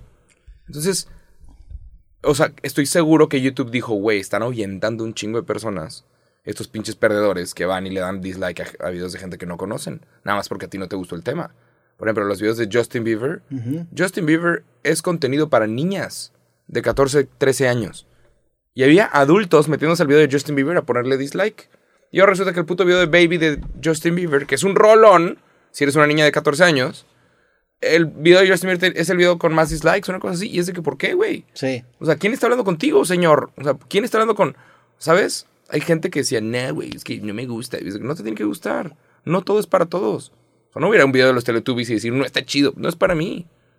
Pero, no sé. Todas las plataformas, y lo dije en un video, todas las plataformas quieren ser TikTok en este momento. Porque TikTok tiene a la generación Z, que son los que nacieron del 95 en adelante. Y luego sigue otra, creo que ya hay otra que existe, pero del 95 en adelante eres generación Z. Sí. Y, eso significa que van a estar vivos por los próximos 15 años. Facebook tiene ese problema, eh, seguramente YouTube también. Pero, pero de diferencia, o sea, entiendo eso. Yo no estoy de acuerdo porque pues a, mí también cuando empezó me tocó recibir odio en mis primeros videos y, y, y pues a fin de cuentas pues entiendes que que, hace todo más difícil y ahorita no lo soluciona porque ahorita te ponen dislike y a lo mejor no sale el contador, pero tú como creador si te das cuenta cuántos dislikes tiene tu vida, entonces no, no te Y aparte también están los comentarios. Los comentarios son los que más te duele. Pero YouTube, a diferencia de TikTok y de Facebook, lo relevante, cuando menos para lo que yo lo uso y muchas personas también lo usan, es para buscar precisamente cómo hacer cosas. Y para ese caso de uso, el quitar eso te da en la madre. También para consumir noticias, o sea, para estas cosas que, requieren de la, de la validación social o de ver que alguien ya lo intentó y no le funcionó, me lo mandó a la chingada. O sea, hay muchísimos también. De repente, pues te, metes a ciertos videos para ver cierta noticia y el ver cuántos likes o dislikes tiene te da un, una, un entendimiento de qué opina la gente sobre esto que está diciendo la persona. Y ahora eso ya se quitó, güey. Sí, pero es que. O sea, a mí, a mí sí me dio la madre eso. para lo que yo uso YouTube. Claro. El no tener los dislikes me, no me, o sea, me quitó una información que para mí hacía todo súper ágil y súper y super relevante. Sí. Es que YouTube es el Google de los videos. ¿Sabes? O sea, las demás plataformas muestran videos. Entiendo por qué no, no, haría eso con Facebook o con TikTok. Pues porque, a, Facebook, a Facebook no me meto a buscar un video sobre cómo arreglar una patineta. ¿verdad? Claro. En YouTube sí. Y en YouTube necesito saber si funciona o no lo que opina la gente para poder tomar una decisión. Supongo que ahí es donde el algoritmo va a tener que mejorar y mostrar nada más las cosas que sí sirven. Ahí es donde va a tener que mejorar y seguramente sí. Sí, es que sí, sí, sí es válido decir, güey, déjame el botón de dislike, no Y también el hecho de recibir odio al principio, pues te genera una personalidad. O sea, yo sé que está difícil y sé que es difícil, pero pues también así es el mundo. O sea, no, o sea, se me hace mucho como el ten tu trofeo de participación por quedar en lugar 19. Claro. Se me hace mucho, eh, vamos a. No, güey. Sí, pero el promover el odio, o sea, es que hay, hay todas las plataformas, todas son responsables de suicidios. Sí. Todas, eh, algunas más que otras, pero todas han sido responsables de chingaderas que han pasado en el planeta desde cosas buenas o malas, protestas, asesinatos, eh, que quitan, o sea, que quitan de repente a, presidentes, gobernadores, aparece en YouTube. En YouTube puedes encontrar videos de corrupción. O sea, videos que, te muestran que todo lo que están diciendo este presidente y los anteriores están mal. Entonces, es de que, wow, o sea, es una super plataforma. Pero todas son responsables de cosas muy malas también que han pasado. Así como sirven para cosas increíbles y pueden cambiar el planeta Tierra para cosas muy buenas. Y hay profesores dando clases gratis en YouTube. Sí, hay, unas buenas lectures de Harvard. Y, Ajá, está increíble. Pero así como hay cosas buenas, también hay cosas malas. Y, YouTube tiene, es responsable de si alguien se quita la vida porque recibió comentarios de odio en redes sociales. Por eso, la, la, la palabra clave es comentarios. El dislike porque aparte si te tiran muchos dislikes, tú como creador lo vas a seguir viendo. O sea, yo como consumidor, para mí como creador me vale madre si la gente ve no. Pero es yo, que para mí como consumidor sí. cuando tú te metes y ves que alguien está recibiendo una ola de ataques, hay gente que se suma a la ola de ataques. Pero ah, eso ya va a estar en los comentarios. Puede ser. O sea, realmente lo que ofende son los comentarios. Y también, pues, e, es un indicador, o sea, y, y, y, ahí nos metemos a un tema bien importante que es que tienes que tener una madurez para poder subir videos en YouTube porque no lo deberían hacer los niños. O sea, obviamente un niño no debería estar expuesto a bullying de millones de personas, pero un adulto responsable y consciente puede procesar esa información. Digo, hay casos donde sí es un bullying bien pasado de lanzada, pero ese caso creo que no debería ser la regla. Pero tú como creador dices, bueno, ok, ¿por qué estoy recibiendo tantos dislikes? Le estoy hablando a la audiencia, a la, a la audiencia incorrecta, por ejemplo, el video de Baby, pues bueno, ahí la respuesta fue porque la gente que le está dando dislike no es mi audiencia. Entonces, ¿cómo, cómo manejo mi mensaje para llegarle a otro tipo de gente? O sea, para mí es información valiosa que a ti te ayuda como creador a mejorar y a dirigir tu mensaje y ahora te la están quitando. Este, no sé, digo, como quiera, a fin de cuentas, los, el hate llega, llega por distintos medios. Ah, para mí, el quitar el botón de dislike en YouTube eh, no está chido. Pero pues también soy un vato que busca muchos tutoriales. Sí, claro. O sea, sí, si estás buscando tutoriales, sí. o, mamadas a ver si funcionan. O también con noticias, pues noticias también te, das cuenta. Ah, digo, o sea, si yo veo una noticia buena, una buena cobertura sobre una guerra, no le voy a dar like. Ni dislike porque no me gusta la guerra, ¿sabes? O sea, no sé. Pero es que antes. O sea, el like es para apoyar a los creadores de contenido. sí, pero ahorita tú puedes subir un discurso de odio hacia la chingada YouTube, quita los comentarios y ya no. O sea, ya no hay forma de, de hay gente que se va a sumar a eso. O sea, ya no, hay, ya no está ese, esa validación social que a veces pues, perjudica, pero a veces también beneficia mucho. Entonces, no sé, a mí no me gustó eso. Este, pero pues bueno, así es. Supongo que todos queremos el TikTok. Vamos para allá. Sí. El algoritmo de YouTube seguramente va a ir también para allá. Sí. Y... ¿Quién sabe qué significará eso? Igual nos va mejor. Igual hay que empezar a bailar. Igual hay que empezar a bailar. Pero bueno, de eso te quería preguntar. ¿Se habrá acabado, se habrá acabado ya la pandemia? Parece que ya, ya, para Pues en, pa en Pal Norte se veía muy terminada la pandemia, ¿no? Sí, ¿eh? Sí, sí. Pero todos tenían que estar vacunados y pues, está bien. Todos estaban vacunados. Sí, vacunados o con prueba negativa de COVID-19. Ya. Y es el segundo evento masivo que sucede. Este fin de semana que sube este video, eh, está sucediendo el Corona Capital. en, México, fue, ¿cuál fue el primero? La Fórmula 1. Ya. Fórmula 1. Eh, ah, sí, la Fórmula 1. Pal Norte. Corona Capital. Y pues ya regresaron los eventos masivos después de 20 meses de nada. Entonces es de que, esperamos que el próximo año esté todo más tranquilo y podamos en, un evento. en, Europa le está llevando la, la, chingada, ¿no? Ahorita. O sea, están cerrando otra vez y están encerrando más temprano. Creo que sí. A Europa siempre le está llevando la chingada. la gente siempre romantiza ese lugar. Está de la No, cuando, yo, cuando yo fui a Europa, estaba todo abierto. O sea, cuando yo fui a, a Ámsterdam les valía madre, así completamente. Y en, junio. A Europa siempre está yendo a la verga. Y ahorita, según yo, les está yendo. Siempre traen crisis. Está terrible ese lugar. Ataques terroristas. ¿Qué Hay, una, hay una fiebre. Las, hay una cosa que se llama la fiebre de París. Que sucede con japoneses, creo. Como que en Japón romantizan mucho París. Sí. dices, güey, Japón. O sea, París tiene que ser un lugar hermoso. París a huevo es un lugar maravilloso. Y tú ves fotos de la Torre Eiffel y pastos verdes muy bonitos. Y luego, o sea, hay muchos japoneses que viajan a París buscando eso, algo que no es Tokio, algo que no es Japón, buscando este lugar mágico del amor y el pan, eh, ¿sabes? Un baguette y la puta madre. Llegan y ven que no es que no está chido, que no es romántico. Que las paredes están rayadas. Que huele a pipí. Y hay gente vendiéndote de que llaveritos de la Torre Eiffel a un euro. Un euro, un euro. Y hay gente que te dice, ¿quieres firmar para salvar el planeta? Y te están robando mientras estás firmando para salvar el planeta. Sí. Gypsies y la chingada. Y entonces, como a 20 personas les da un ataque de pánico al año. Y terminan hospitalizadas porque se dan cuenta que París no es lo que ellos juraron toda su vida que era. Está bien que cuando fui a París, y no te estoy mamando, aquí tengo escrito, eh, eh, o sea, pensé en lo mismo. Y pensé, escribí, la romantización de las ciudades como París hacen que veas mal a la tuya y sobreglorifican a París. Y cuando vas te decepcionas. Entonces te decepciona París y aparte decepciona a tu ciudad. Entonces te lleva a la verga porque dice que no mames. Todo el tiempo le estuve tirando mierda a mi ciudad para llegar a este lugar que está romantizadísimo, güey. Entonces te quedas sin nada y dices, puta, entonces ¿qué me gusta, güey? Está bien cabrón porque te hace mucho daño. Y una vez que llegas y te das cuenta que no es lo que tú idealizaste, resignifica todo lo demás y dices, ah, la madre, entonces ahora que sigue. Sí. Qué horror, ¿no? Sí. Pero bueno, van a ser las Olimpiadas París 2020. Cuatro. ¿Vamos o qué? Sí, jalo. Está chido, digo, también París tiene cosas. El metro de París está muy chingón. la forma, la forma en la que funciona el, metro y cómo comunica toda la ciudad está bien. Es efectivo, está chingón. Y... Pero pues tiene sus cosas. Como cualquier lugar bonito, hay gente de otros lugares inestables que quieren Llegar salir, a- escapar ahí y van a los lugares que están estables, pero van a los lugares que están estables sin un plan. Y, y a veces estos lugares estables no tienen un plan tampoco para las personas que vienen. Entonces empieza a ser un cagadero. Y por eso es que en todo el mundo están igual. No hay un solo lugar bonito.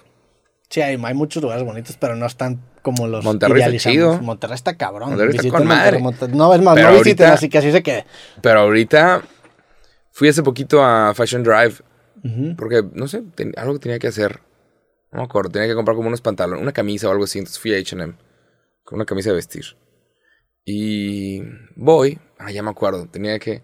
Me disfracé de Carlos Muñoz. sí, ¿Muñoz? Carlos Muñoz. El de la barba, tenía barba. Entonces, para un evento de Halloween, estaba buscando un traje raro. ¿Cómo te fue? Era como un concurso de de disfraces. Sí, el Juan perdí, perdí, pero bueno. Te Empezaste a tirar billetes. Sí. Sí, ahí tenía billetes. X, estaba buscando un traje chistoso y no lo encontré. Al final, eh, mi novia, como que su abuela tiene un traje de señora chistosón y fue el que me puse. Era un saco como llamativo, ¿no? Sí, un saco de señora. Pero pues es intentando disfrazarme de Carlos Muñoz, Sí. que es pues un personaje conocido por todos. Y, y bueno, voy a, a Fashion Drive y a mí me dijeron, güey, ya nadie va a Fashion Drive. Y yo, ¿cómo, güey? Ya nadie va a Main Entrance. Claro que, claro que no, güey. ¿Quién te dijo? Alguien. No, La voy, no voy a decir nombres. No voy a decir nombres. Pero a mí me dijeron, ya nadie va, güey. O sea, va la gente que no es de San Pedro. Y yo, ¿qué? Va la gente que, que es turista en Monterrey. O sea, la gente que es turista. A ver lo que han visto en TikTok. Ni de pedo, güey. Me estaciono, me pongo a ver los carros y todos eran placas de De otro lado. Coahuila, Tamaulipas, Neta. Chihuahua. Y es de que, wow, o sea, sí, hay, hay gente que viene por el fin de semana a un partido de fútbol o algo y van a Fashion Drive porque ven, dicen, no, pues es aquí. Y aparte como tienen varios hoteles, la gente se la pasa paseando por ahí. Sí. Y es de que, ah, órale. O sea, ¿por qué estoy mencionando esto? ¿Quién sabe? Es más turístico. Ah, porque hay mucha gente que está viniendo. Hay como 250 mil personas al año que vienen y se mudan a Nuevo León. ¿Neta? Les gusta mucho. Entonces, eso está subiendo el precio de muchas cosas. Y pues, hay que jalar mucho para que no nos corran de nuestras casas. Sí, para que no nos llegue la gentrificación. Sí, para que nos alcance a nosotros la despensa. Sí, digo, el- en- pasa en todas las ciudades que como que las cosas que son las más turísticas, la gente de ahí no va. O sea, yo por ejemplo nunca he ido a la cola de caballo, que es algo que todos los que vienen a Monterrey Ya. dicen, no, tengo que ir, y a- yo nunca he ido, güey. Y, Y no y- se me y la ves y es de que meh, te va a dar la, la fiebre de la cola del caballo. De que, eh, por aquí está en padre. Sí, pero sí hay lugares muy bonitos en Monterrey. Este, y hay muy buena Sí. gastronomía, que ya platicamos el capítulo Y pasado. hay, hay mucha gente que se está mudando. ¿Por qué la gente de Monterrey no se mudó a otros lados? Sí se muda a Ciudad de México. ¿Sí? Sí. ¿A Ciudad de México? Hay muchos de Monterrey ¿Quién? que se mudan a Ciudad de México. ¿Quién? Todos los que se dedican, bueno, no todos, pero muchos de los que se dedican en el, en el show business Ah, van a Ciudad de México a probar suerte. ya. Está bien. No me acuerdo quién. Sí hace, sí hace las cosas mucho más fácil. O sea, y, y es algo que. Como mudarte a otro lugar Ajá, hacerlo y, no, y no tanto porque, por ejemplo, por ejemplo, fui a, a Durango la semana pasada y no hay vuelos directos de Monterrey a Durango. Entonces, mon- digo, en, en carretera, Monterrey está a seis horas de, de Durango. O sea, realmente no está muy lejos. O sea, y te puedes ir de aquí. O sea, te cuenta que está, Monterrey está en el norte, noreste, Durango está en el, el noroeste. Y me fui a Ciudad de México, que está al centro de México, o sea, al sur, y luego me fui otra vez a Durango para arriba. Y fue un pinche viaje bien ineficiente. Y yo digo, güey, si hubiera vivido en Ciudad de México, pues nada más agarras un vuelo de una hora y media y regresas. Y me la superpelé y me tuve que quedar un día en Ciudad de México porque no había vuelos de regreso. Entonces fue una mamada. Entonces dices, para esas eso- cositas, Sí. dices, ay, güey, sí, sí, sí está de la chingada ese pedo de centralización. Y también los presupuestos de las marcas son muy diferentes en Ciudad de México que en Monterrey. Cada vez menos, pero sí hay una diferencia grande. Por eso necesitamos, Roberto Martínez, que este podcast llegue a ser número uno para que tengamos el jet privado Cosas. Que diga cosas. Iba- Y ya lo usamos para nuestros viajes. Ir directo de Monterrey a Durango sin pedo. Y grabamos, grabamos cosas en, en, en, el, Estaría jet. terriblemente, o sea, estaría terrible, contaminaría un chingo, súper ineficiente, para decir pendejadas. Imagínate grabaron cosas en un jet privado, güey. estaría muy pendejo. Nunca he subido en jet, nunca he viajado en jet privado. Yo tampoco, Ha estar muy mamón. He viajado en aviones chiquitos, Sí. que imagino que debe ser una cosa así, pero sin champaña. así. Sí. A, y a mí, a mí no, me, no me ponen nervioso los aviones, pero los aviones chiquitos sí. De que, ajá, Como que que, digo que, caen. órale, ajá, eso su- suena mamón, pero esos son los que se caen. ajá, los O sea, que tienen menos- Digo de que, porque digo que puta, imagínate que me voy en una aerolínea y digo, güey, para que se caiga este vuelo está bien cabrón porque las aerolíneas, si se cae un vuelo, les lleva la chingada. Entonces hay mucho interés de que no se caiga. Está regulado. Es Ajá. noticia global cuando se cae un avión en Sí, cualquier parte del mundo. De una aerolínea comercial. Ajá. Un avión privado, pues es un güey o unos, un grupo de güeyes que están ahí supervisando que obviamente le echan ganas y mis respetos a los que se dedican No, a que eso. de repente dicen, ahí se va, ahí está bien. Sí, y pero- suben, suben sobrepeso Sí. y cosas que no están revisadas bien. Nadie pesó tu maleta a la hora de subirte tu avión privado, entonces Sí. sí está peligrosón. Yo, yo- a, mí, a me gustan más los vuelos comerciales. Digo, nunca, tampoco me subí a un avión privado. A estar padre, invítenos. Una vez me subieron a una, a una avioneta en, en Nueva York. Este, Ah. Saludos a buen Adelio que me turisteó y, Ey. y, estaban, o sea, si me puse en es un avioncito chiquito y, que ahí y y dando hélices. vueltas. y ajá. A la madre. Sí, no. Pero bueno. A lo que iba es, no sé, creo que si estás en un lugar que le falta algo, hay gente que hay gente que decide mudarse a los lugares que ya tienen cosas entre comillas, a los lugares que ya están un poquito más desarrollados. Pero si estás en un lugar que, que al que le faltan cosas, pues felicidades, estás en un lugar que tiene potencial para crecer y tú puedes crecer con el lugar. ¿No? Es como una inversión. Sí. O sea, si le vas a invertir en un lugar, invierte en un lugar que vaya a crecer, no le inviertas en un lugar que ya esté arriba, o sea, arriba en cuanto a desarrollo, porque no tiene mucho más espacio para crecer. Hay mucha gente también que odia los lugares donde nacieron y muchas veces cuando se acaban mudando se acaban dando cuenta que el problema no era, no era el lugar, sino que eran ellos mismos. Ajá. Entonces, el, el- el- Sí. el echar a la culpa a tu ciudad y a tu gente y a, y a tu... Pues sí, más que nada tu ciudad, porque tu- familia pues es muy diferente porque los ves, pero tu Claro. ciudad, que es algo más como abstracto, más intersubjetivo, Ajá. este, es, es, siento yo que muchas veces es como una forma de, de victimizarte y decir de que por eso no puedo, porque en mi ciudad son bien así.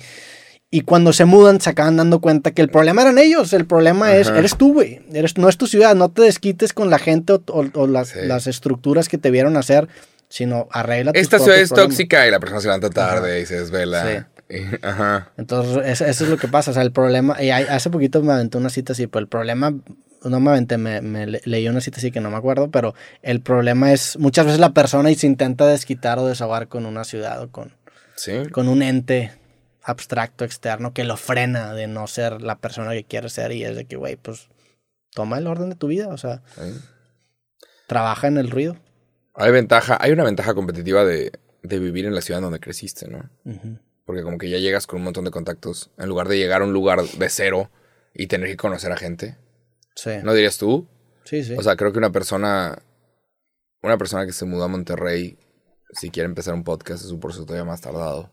sí. Y más cuando eres adulto, porque al chile, pues, ¿cuántos nuevos amigos has formado este último año? Cero. De hecho, perdí. O sea, Ajá. ajá. Ni O le sea, contesto a nadie. Cuando, cuando eres adulto, ya no, ya es bien difícil relacionarte con gente. Sí. Entonces haces Conocer menos a gente Entonces, no es- Imagínate, llegas a un lugar donde no conoces a nadie y tienes 30 años, pues va a estar bien cabrón. Si fueras un niño de 8 años que le hablas a todos. En el todos tu- súper. Ajá. Hola, amiga. Te, te acabas, sí, pues te acabas metiendo a, a lugares para conocer gente. No sé cómo se conozca gente en este momento, ¿verdad? Sí, ¿verdad? Necesitamos meternos a un club de algo. Ajá, un club, un club de algo. De algo de señoras. Sí. Club de ver series de Netflix. Te metes un certificado y conoces ahí raza. Ah, huevo. Pero sí, ¿Qué más? Pues nada, somos famosos en Apple Music. A eso íbamos. en Apple Podcast, Apple Podcast. Sí. Ah, somos el número dos en todo el país. en todo el país. Y vamos por el uno. Qué locura, güey. Sí. Cabrón. Y ya, ¿Cómo ves? Ahora somos. ¿cómo vas, cómo vas con mi carro? ¿Cómo que con tu carro, güey? ¿Cómo vas con el carro? hay gente, hay gente que me topó, hay gente que me topó en el, en el festival y me dijo, güey, ya, ya me llevé algo, güey. Y yo de que, ojalá que te lo ganes, carnal. Pero, ajá. Pero el de Roberto, le dijiste. No. Imagínate que saque el ticket ganador y sea alguien que se llame. Si alguien se llama Roberto Martínez, que no seas tú, esa persona voy a tener que hacer un triple check antes de marcarle. O sea, O sea, sí, pues si te llama Roberto Martínez, ya te hay lo desventaja, No, hay o sea, desventaja si te llamas Roberto No, Martínez. no va a ganar un Roberto Martínez. No. O sea, no te vas a arriesgar. No, no, O sea, sacarías otra no, Segura. No, Pero digo, es injusto, o sea, está- eres, estás No. discriminando a los Robertos Martínez. yo tengo que salvar Está- mi trasero de un escándalo. a Yo me tengo especie. que salvar y evitar cualquier sospecha de trampa. cualquier sospecha se tiene que morir. Entonces, tiene que ganar alguien que legítimamente sea al azar. Hay muchos Robertos Martínez. Pero sí sé que hay muchos Roberto Martínez. Voy a tener que verificar eso. no, no, Y marcarse a ti primero. ¿Dónde estás, cabrón? no. Y tú, ¡wow! Madre, o sea, eres un- una persona que discrimina a los Robertos Martínez. No estoy discriminando a los ¿Cómo, Robertos cómo se llama? ¿Es un nombrismo? ¿Me estás discriminando por mi nombre? ¿Así se llama? No, no tengo idea. No sé, cómo, no sé cómo sea la forma mamona de decir nombre en etimologías. Ya. Hay un... Un neonismo, no sé. Fui, el último día de muertos fui al, a un cementerio y estaba viendo así varias, varias lápidas, varias tumbas. Y hay gente con nombres bien raros, pero nombres del pasado, ¿sacas? De que Clemencio y Eusterio y Wilcisio. Epic Menu. Ajá.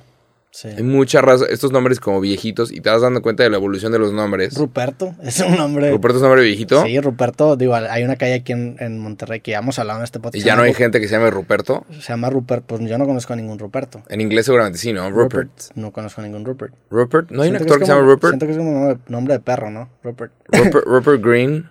¿Cómo se llama el güey? El güey que hizo Ron Weasley en Harry Potter. ah, chance se llama Rupert. Se llama ¿no? Rupert, ¿no?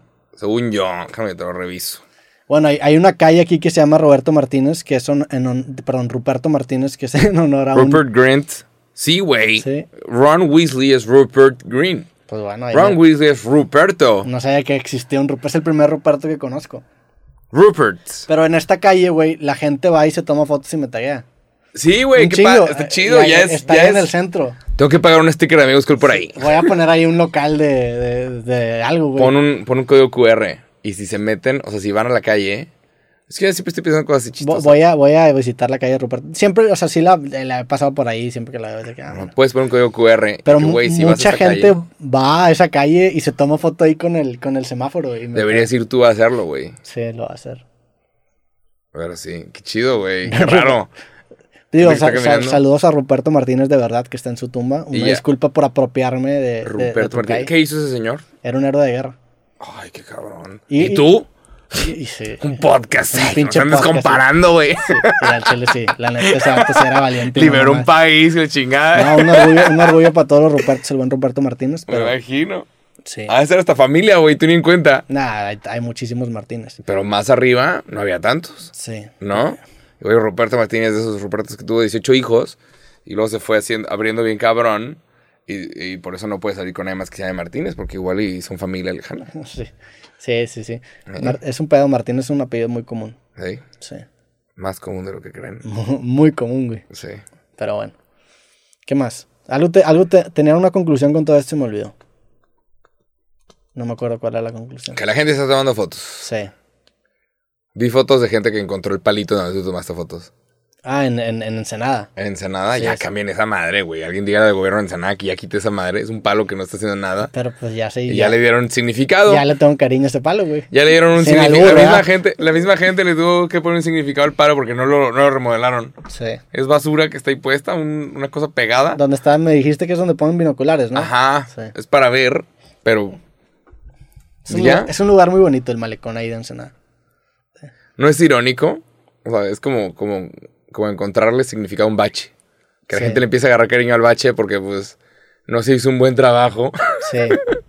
Ah, Yo, de hecho, me tomé esa foto porque me acuerdo que me dio risa la palabra malecón. Dije, está, está, chistoso. Entonces, que quería subir una foto que diga en el malecón, porque me gustaba Malecón. cómo sonaba malecón. Sí. Y por eso nació esa foto. ¿A qué suena malecón? Es como ser malo. Sí, no sé, mal suena como un, Vamos con ese chico, es muy malecón. Se me hace como un vato gordo malo, malecón. Así, Un malecón. El día de hoy estás en tus últimos días de 28. Sí, güey. Ya vas a empezar 29. Y ya, se acabó. La vida ya no es como antes, Roberto. Listo, ya no puedes comer mugrero. Se siente muy como antes. No se dijeron. ¿Neta? Pues no, ¿No no. te duran las crudas de que dos días? Sí, me duran un poco Sí, más. te Pero no, no tan más. El cuerpo ya no aguanta esas mamadas, güey. Aguanta. puedes agarrar el pedo. Sí puedo, güey. Ya. La neta es que casi no he tomado este año. ¿Neta? O sea, no, no. Tengo mucho mucho que sin ponerme hasta la madre. Mm. Sí. ¿Cuánto tiempo? Bueno, no tanto, no sé. Rato. ¿Cuándo grabamos el próximo podcast? Eh, ¿En lo tu cumpleaños o antes? mm, antes. Ok. Igual le vengo con una champaña. Y Celebramos aquí, tu aquí celebramos cumpleaños. champaña. jalo. Y ya sabemos qué pistes. Va. ¿Tú ya, ya tomas ahora sí? Sí, ya estoy un poquito más tranquilo. Fue el buen fin, ¿no te compraste nada?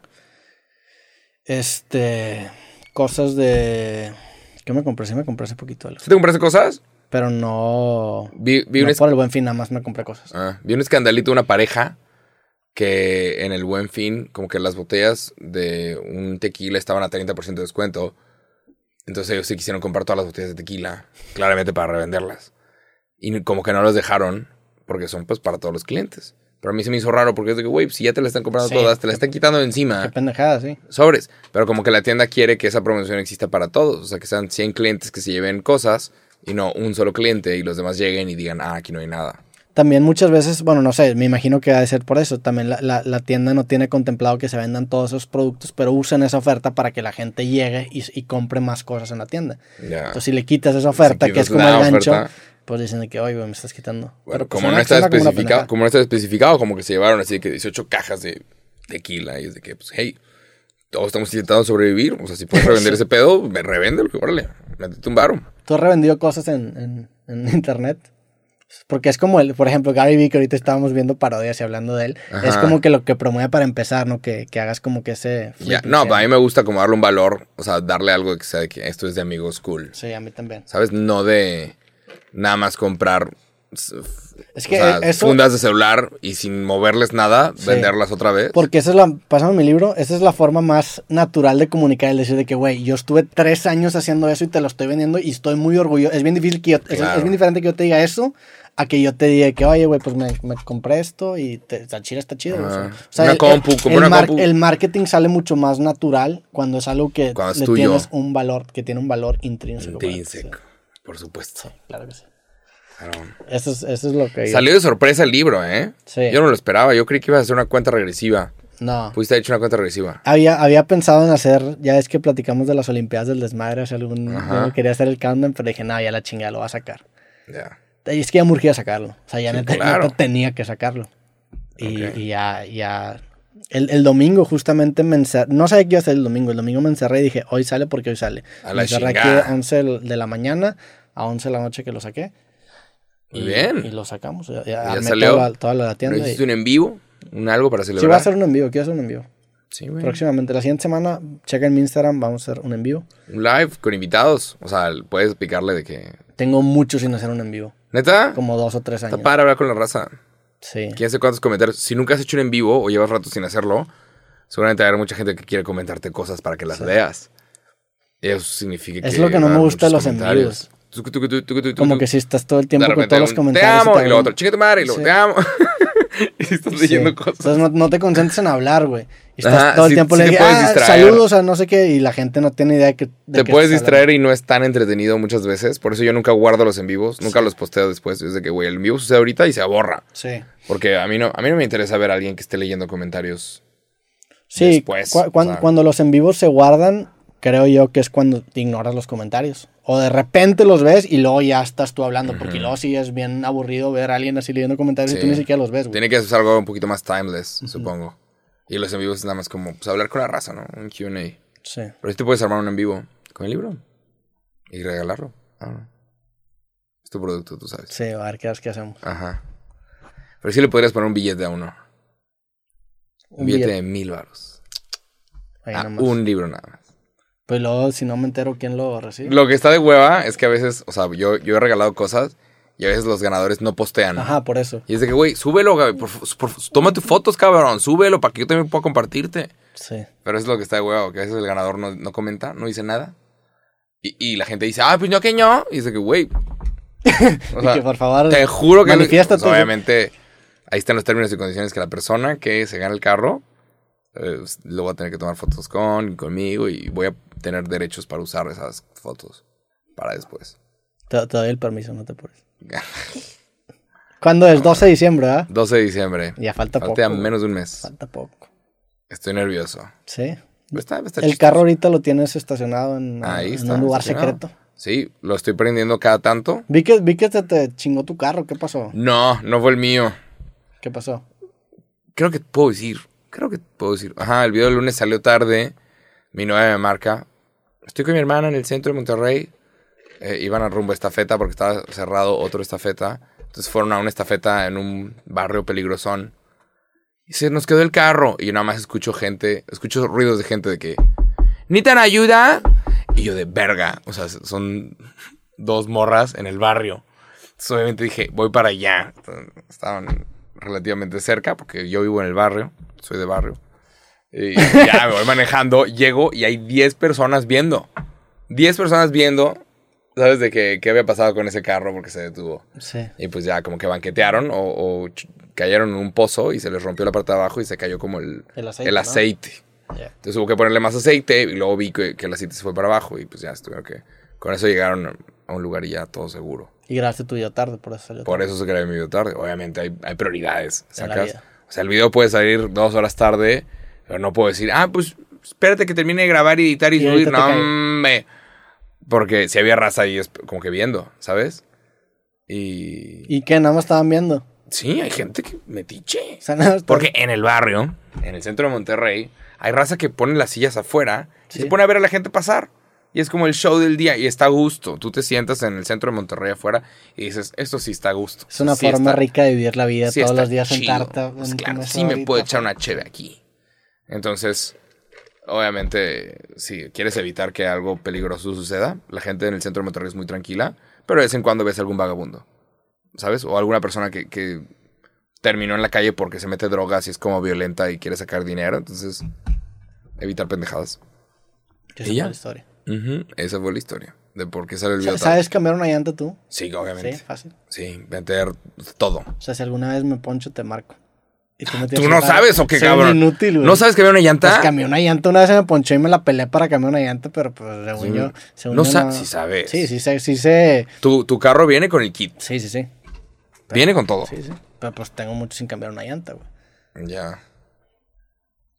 ¿No sabes? Tú, pues supongo que sí o sé. sea, Digo, supongo que si te quedas en un barrio peligroso y te da Sí, digo, miedo. ahora ya mataron un chingo más porque pinche YouTube quitó los dislikes. Antes lo que hubiera hecho es meter un puto tutorial de cómo cambiar una pinche llanta, güey. Está bien y, y- fácil, y, el cabrón, que más no likes tenía, pues bueno, lo veía. Ahora ya no vas a ver si el vato me está timando o no, güey. A lo mejor voy a intentar cambiar la llanta y lo voy a acabar sacando el motor, güey.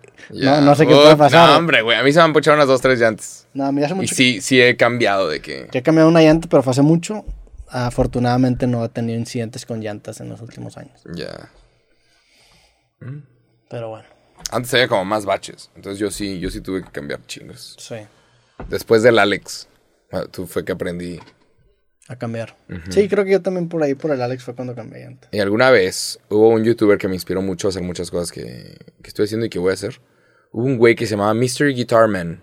¿Te acuerdas de él? Sí, Un youtuber primera generación, 2006. traía lentes. El vato, ajá, traía lentes y era un- el hombre misterioso de la guitarra. Y el güey editaba sus videos, entonces tocaba una nota, siguiente Ah, frame, tocaba otra nota, siguiente frame, tocaba otra nota.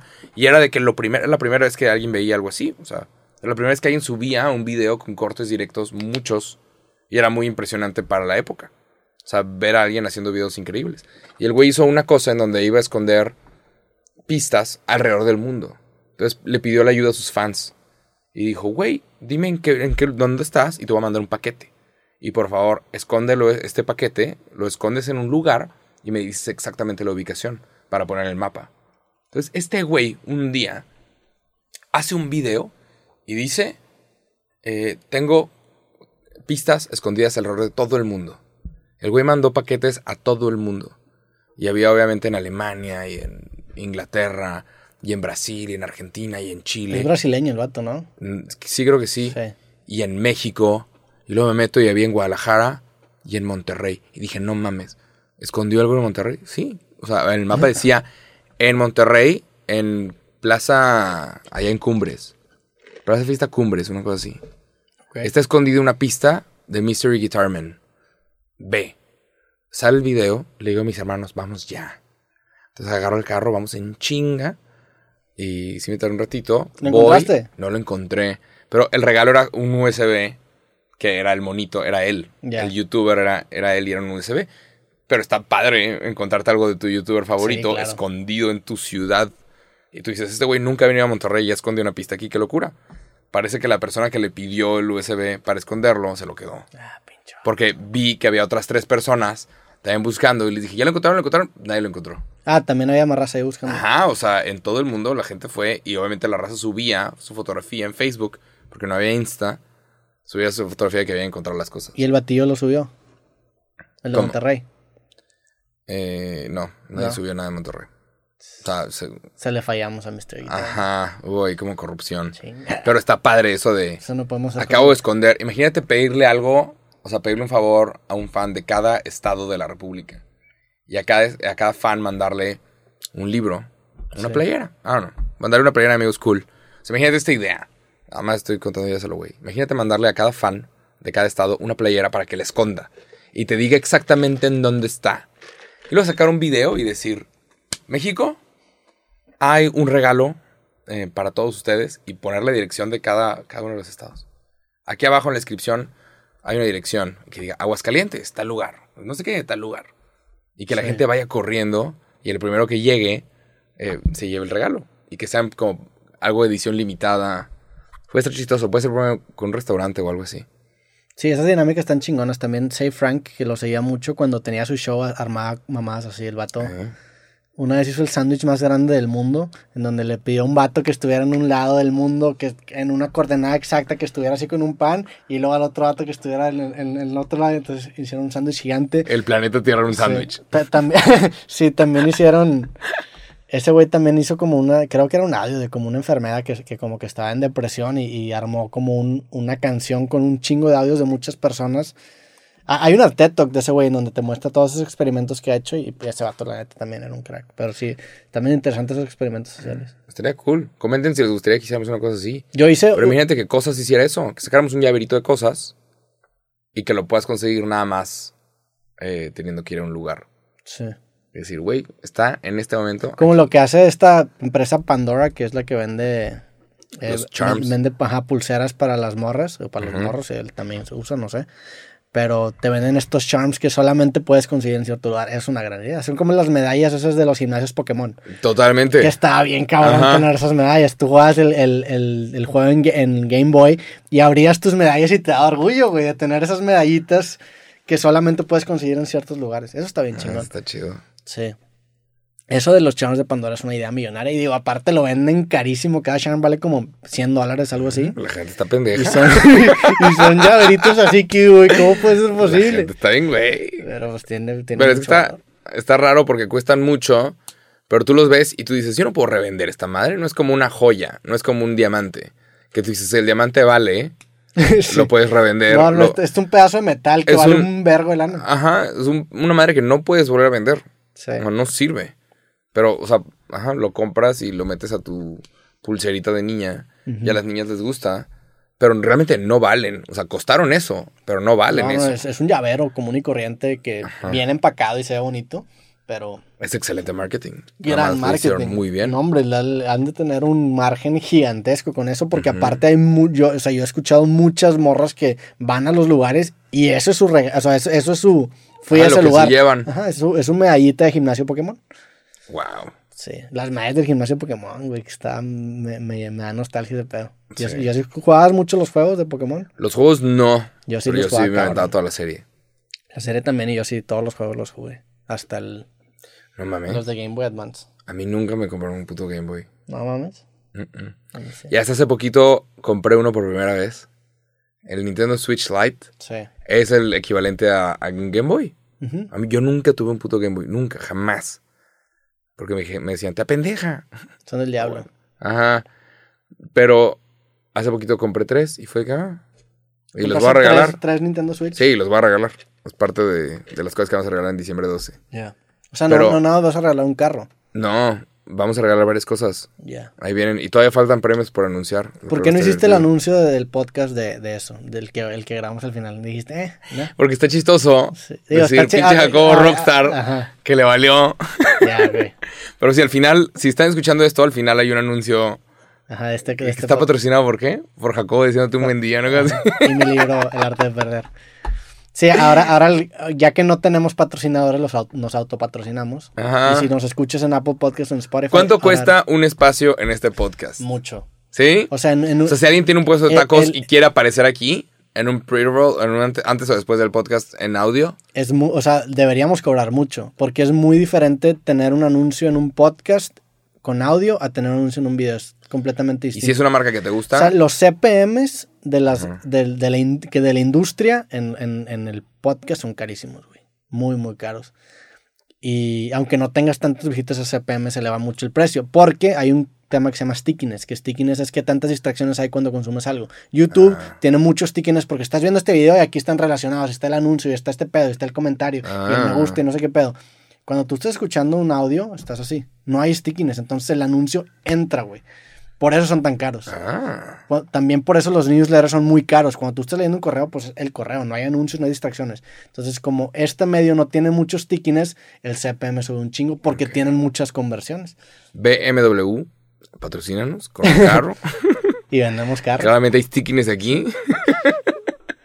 Digo, la, la- la raza de Apple Pero- Podcast, saludos, va a comprar BMWs. Deberían de regalarnos iPhones, los de Apple. Mini. Debería haber un premio, ¿no? De Nah. que eres el podcast número 2, aquí te va un iPad. Sí. No hay premios, no, no, no nos regalan nada. maldita sea. Sí. ¿Cómo queremos las cosas bien, con las cosas tontas? Sí. De que premios que Ni no sirven de nada. Y nos podemos Eh, autopremiar. ajá. Vamos a, es más, ¿sabes que Yo te voy a dar premios a ti, tú me vas a dar premios a mí. Ah, huevo, podemos hacer eso para Navidad. Sí. Nos, nos damos premios. Me dan mi trofeo de karate. El premio para celebrar los dos años de cosas. Sí. Yo te consigo un trofeo y tú me consigues uno. Y que saben decir que ridículos. Y ya, man, pues así la vida, así las cosas. Le quedan ya nada de tiempo este año para que se acabe. Cumpliste tus metas. Qué bueno Sí, que salió el pinche libro. libro. El libro era mi meta. Estaba preocupado que no saliera, güey. No, tenía que salir. Sí. La, la, la próxima vez que estés trabajando en un libro, ¿lo vas a decir o te vas a esperar a que nada más salga de, gol- de golpe? ¿Te Eh, gusta hacerle como hype, Es build que up? no, no me gusta hacerle build up, nada más que como los temas que hablo en el podcast son de los que estoy escribiendo, como que se da muy natural. Ya. Pero no, o sea, no, no me gusta hablar de la... De hecho, en, este, en el nuevo libro, en El Arte de Perder, Ah. hay un capítulo, mira, que sale una pizza. Se llama No compartas antes de publicarlo, así le puse. Claro. Y es esta idea de que si com- comparte siempre cuando tengas algo publicado, porque uno vas a tener a dónde referir a la gente y dónde venderlo. La gente que dice... Y "Se viene- dos, si no lo tienes compartido, generas un chingo de presión, güey. O sea, yo sí sentía que no mames, ya tengo que sacar, ya tengo que sacar, ya tengo que sacar. No sé dónde está el capítulo. ¿Sabes algo que no le puse al libro y tampoco le Seguro puse que al tú escribiste ese libro. Es que no, estoy buscando la pizza. Pero sí, sí sé que es regla no, no hablar antes de hacerlo. Hay gente, digo, hay no gente, hay gente que esa presión le funciona. A mí, la neta, no. A mí me gusta muchísimo más ya tener algo. Mira, aquí está, no lo compartas antes de terminar. Y es eso. O sea, no, no, no compartas tu pedazo de pizza antes de que no tengas este producto porque luego te pones presión y aparte ya quemaste, por ejemplo, si es un libro, pues ya quemé mi capítulo individual La sorpresa. y no, no tengo dónde referir. Ahora ya puedo compartir a gustamente, a gusto. Pero Straight up, man. Pero, o sea, ya no hablarías... Sí, sí, sí voy a hablar. O sea, la neta, pues cuando esté escribiendo el nuevo libro, pues van a ser los temas este, que, que traten el podcast y, y no pasa nada. O sea, lo bueno es que ya, ya eh, con este Ya libro sabes esta madre. sí, sentí, sí sentía presión, pero sí sabía que lo iba a sacar, porque no era la primera vez que lo hacía. Ahora ya, o sea, ya tengo la confianza de que, güey, sí lo voy a sacar, sí lo voy a sacar, sí lo voy a sacar. ¿Cumpliste todas tus metas del 2021? Pues esta era mi meta principal, la huevo. neta, sacar el puto libro. Chingón. Sí. ¿Y cuándo te cortas el pelo, güey? No sé, No güey. te chingas, no le cambies el tema. ¿Tú, ¿Tú cumpliste tus metas? güey? Sí. ¿Cuáles son tus metas? Sí. ¿Cuál era tu meta principal o tus metas principales? Amigos Cool USA. Esa era- desde el principio del año era tu meta. Desde el principio del año. Esta es la neta Y felicidades. había, había otras que, que le estuve dando vueltas y unas sí sucedieron y otras no, pero Amigos Cool USA era lo más importante. Lo más importante y tomó mucho tiempo. Y ahorita está en beta, todavía hay cosas que mejorar, pero Sí. la raza lo recibió muy bien y me sorprende lo amables que son. O sea, los latinos en Estados Unidos. Que te mandan mensaje, güey, muchísimas gracias. Se tardó tantito, pero ya llegó. Y, y yo estoy viendo con las paqueterías, a ver, estoy haciendo pruebas de cuál llega más rápido, cuál no, qué está pasando. Porque hay muchas paqueterías que te lo dejan en la puerta de tu casa. Tocan y dejan en la, en la puerta de tu casa. Y yo estoy culiado de que, güey, se lo van a robar. Sí, es mi mentalidad mexicana. Se lo van a robar. pero est- estoy viendo con varias paqueterías y hubo personas que me dicen, sí, güey, se tardó una semana. ¿Tienes alguien ahí de planta? Sí. Ahorita? Ya. Pero se tardó una semana, pero excelente, muchísimas gracias. Como, gracias. Y es de, wow, o sea, en México la gente es de que ya se tardó un vergo, puto. ¿Dónde está sí, mi pedido? Y sí, sí se tardó mucho. Pero la- los latinos en Estados Unidos son muy amables. Sí. Nada más están muy felices. Digo, antes de que me metan un pedo de esos, todos los pedidos salen el 24 de noviembre. Eso, es- Ah, eso de es muy importante de, de recordar. Si lo pides hoy, hasta el 24 de noviembre te lo, te lo va a mandar porque tengo que firmarlo. porque luego sí, también Ah, Tiene que siento- haber unos firmados bonitos, ¿eh? le tienes voy que traerlos ahí. Te, te voy a traer la siguiente semana y vas a firmar unos. Sería cabrón. Puedo dar un premio para esas personas. Y bueno, toda la gente que escuchó, obvio, este episodio de Cosas, les mandamos un fuerte abrazo. ¡Ey! Gracias por estar otra semana con nosotros. A Excelente gente- resto de noviembre. A la gente de YouTube, a la gente de Spotify, a la gente de Apple Podcast, a la gente de... ¿Dónde más? Ahora estamos en Apple Podcast. Apple Podcast, número dos. Les agradecemos, les mandamos un abrazo y nos vemos en el próximo capítulo. Y ya. Estén bien, Gracias. píquenle me gusta, no le piquen me gusta porque ni siquiera se van a dar cuenta. Piquen el like. Sí, piquen el like. Y ya. Suscríbanse en Spotify y en Apple Podcast. Sobres. Bye. Sick.